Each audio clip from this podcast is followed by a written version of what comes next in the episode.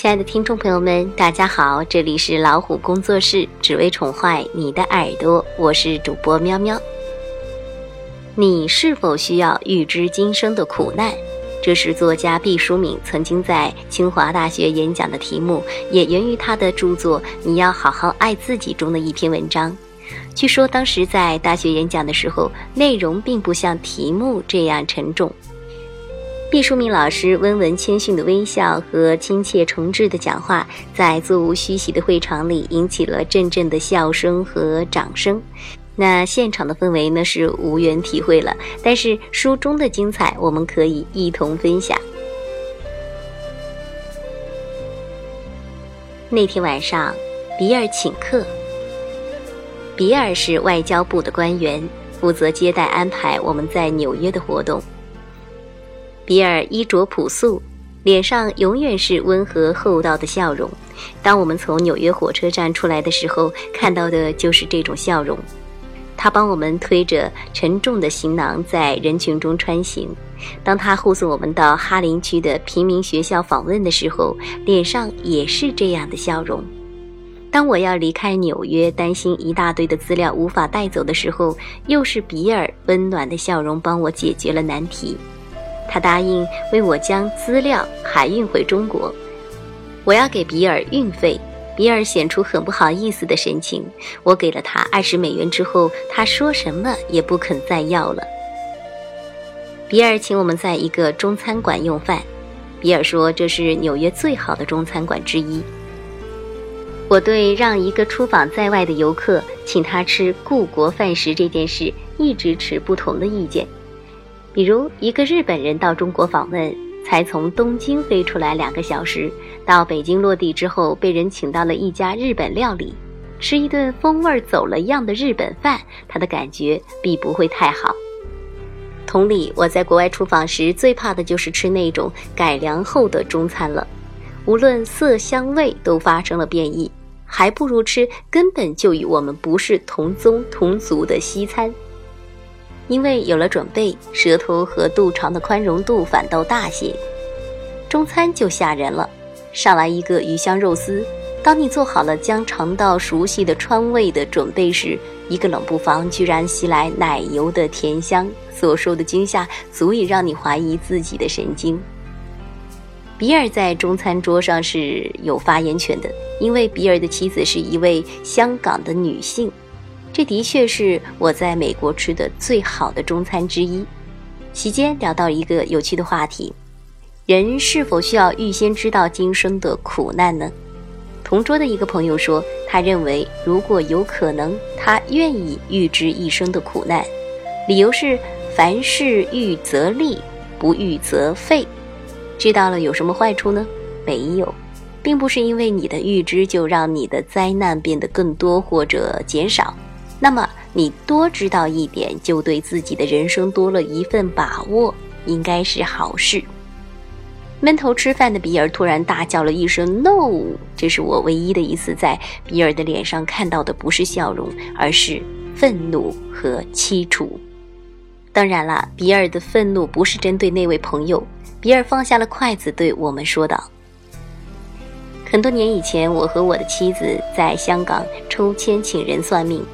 那个人是一个和尚，他看了我妻子的签说：‘你会早死。’看了我的签说：‘你会老死。’你们知道早死和老死的区别吗？自从听了那个和尚的话，我的妻子就对我说：‘比尔，我会比你先死。’”因为我是早早死去，而你呢是老死，你要活很大的年纪。我说，你不要相信这话，那个人是胡说的。我会和你白头偕老。如果有个人一定要先死去，那么就是我，因为你比我年轻。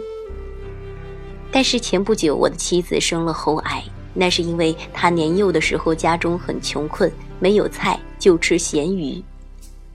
咸鱼很小，有很多的刺，鱼刺刺伤了他的喉咙，久而久之就生成了癌症。妻子走了，留下了我等着我的老死。比尔说的非常伤感，朋友们缄默了很久，寄托对比尔妻子的深切悼念。我听出了比尔话后面的话。很多年以来，关于早死和老死的治愈就盘旋在他们的头顶，他们本能地畏惧这朵乌云。乌云尖利的牙齿咬破了他们最快乐的时光。每当幸福莅临的时候，惴惴不安也如约袭来，因为他们太珍惜幸福了，就越发性急地想到了那不祥的预言。如果他们不知道那命运的安排，如果当年没有那个老和尚的多此一举，比尔和他的妻子的美好时光也许会更纯粹、更光明。我不知道我想的是否实际，我也不敢向比尔求证。我把这件事情写到这里，是想再次问自己，也问他人：我们是否需要预知今生的苦难呢？大多数人是取席间的那位朋友的观点，还是像比尔一样说 “no” 呢？我站在比尔这一边，不单是从技术层面上讲，我们无法预知今生的苦难。我们也无法预知今生的幸福，就是有人愿意告诉我，把我一生的苦难用了不同的步子，将它们分门别类地列出：苦难用黑墨水，幸福用红墨水，一一的书写量化，或者是轻声细语的娓娓道来。苦难用叹息，幸福用轻轻的笑声。想来我也会在这种步子前面闭上眼睛。在这种命运的告诫面前，堵起自己的耳朵。生命是我自己的东西，甚至可以说是我仅有的东西。我不希望别人来说三道四。我注重的是过程，在这个过程中，我感到自己的价值。我们可以预知的，只是我们自己应对苦难和幸福的态度。此时此地，这是我们能掌握的唯一。知道了又怎样？不知道又怎样？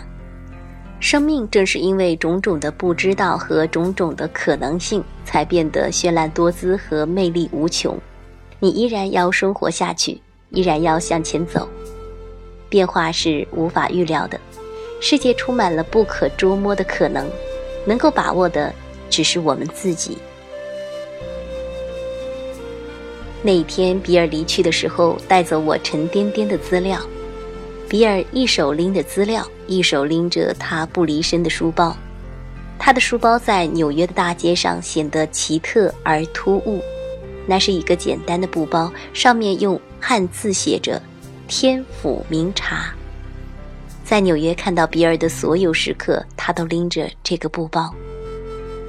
突然想问问比尔，这是否是他妻子很喜欢的一件东西？文字版的你是否需要预知今生的苦难？确实是有些伤感。喵喵也非常的赞同比尔的观点。世界是不可捉摸的，能够把握的只有我们自己。我们的生命是很宝贵的，用有限的生命一步步的走过去。当我们不再存在于这个世界上的时候，我们才会留下些什么。好，今天喵喵就和大家聊到这儿。欢迎大家用手机微信订阅公众号“老虎工作室”，那里有更多的精彩资源分享给大家。我们下期再会。